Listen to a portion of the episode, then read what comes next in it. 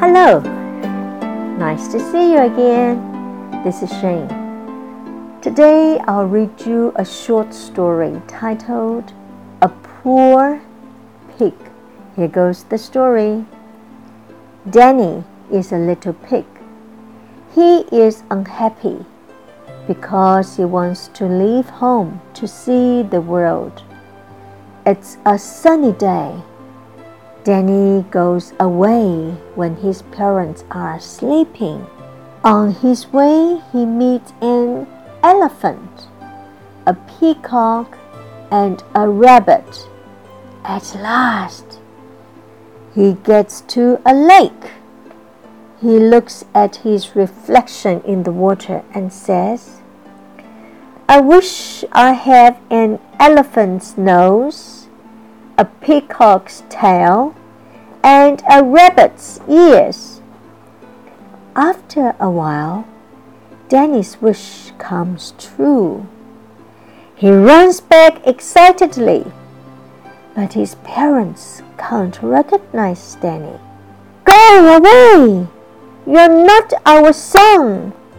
Danny goes to the lake again. I just want to be a pig, he says sadly. Danny waits and waits. He becomes a pig again. Let's have a look at a few words in the short story. Poor, P O O R, poor, poor. 这个字呢，它有一个意思就是穷。He's very poor，他很穷。 Poor 的相反字是 rich。He is a rich man, but his brother is a poor man. OK，poor 是 poor Danny 也是可怜。有的时候我们在用 poor 这个字的时候呢，你听听它周围的意思，很快的你就会知道，在这个 poor 是穷还是可怜的意思。So this little pig, his name is Danny. He is unhappy. Happy 我们都知道是快乐。英文有一个规律，就是在一个字的前面加上一个 u n 的时候，就是原来字的相反词。So a person is very happy，跟 unhappy 是两个相反的，一个是很快乐，一个是很不快乐。Not happy。unhappy 跟 not happy 是一样的意思。 Leave home，离开家。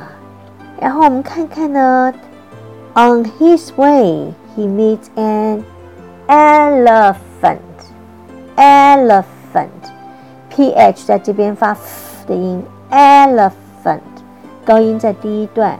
He meets an elephant, a peacock. peacock 高音在第一段 ，peacock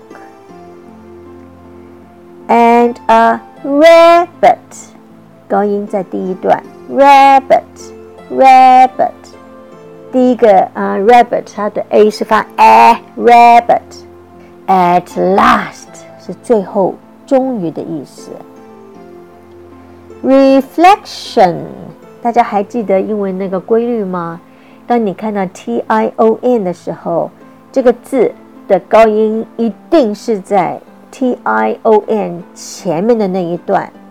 所以像这个字 reflection，reflection 就好像 television，conversation，所有看到 t i o n 这个字，它的高音肯定就在 t i o n 之前面的那一段。大家都知道，elephant 最特殊的就是它的 long nose。peacock 最特殊的就是它的 beautiful tail，t a i l tail 尾巴。rabbits 最特殊的就是它的 big ears。So Danny wants to have it all, but his parents don't recognize him. Recognize, recognize. It's a big word, a long word. 认出，I don't recognize you，我认不出你。Do you recognize this？你记得这个地方吗？所以 recognize 它有认得、认出、记得的意思。 Go away，走开，走开。Go away，走开。I just want to be a pig。 他最终决定，He is born a pig, so he can only be a pig. He becomes a pig again. Pig, P-I-G. So sometimes we need to be happy with who we are and what we have. Okay, hope you enjoy the story. See you next time. Bye.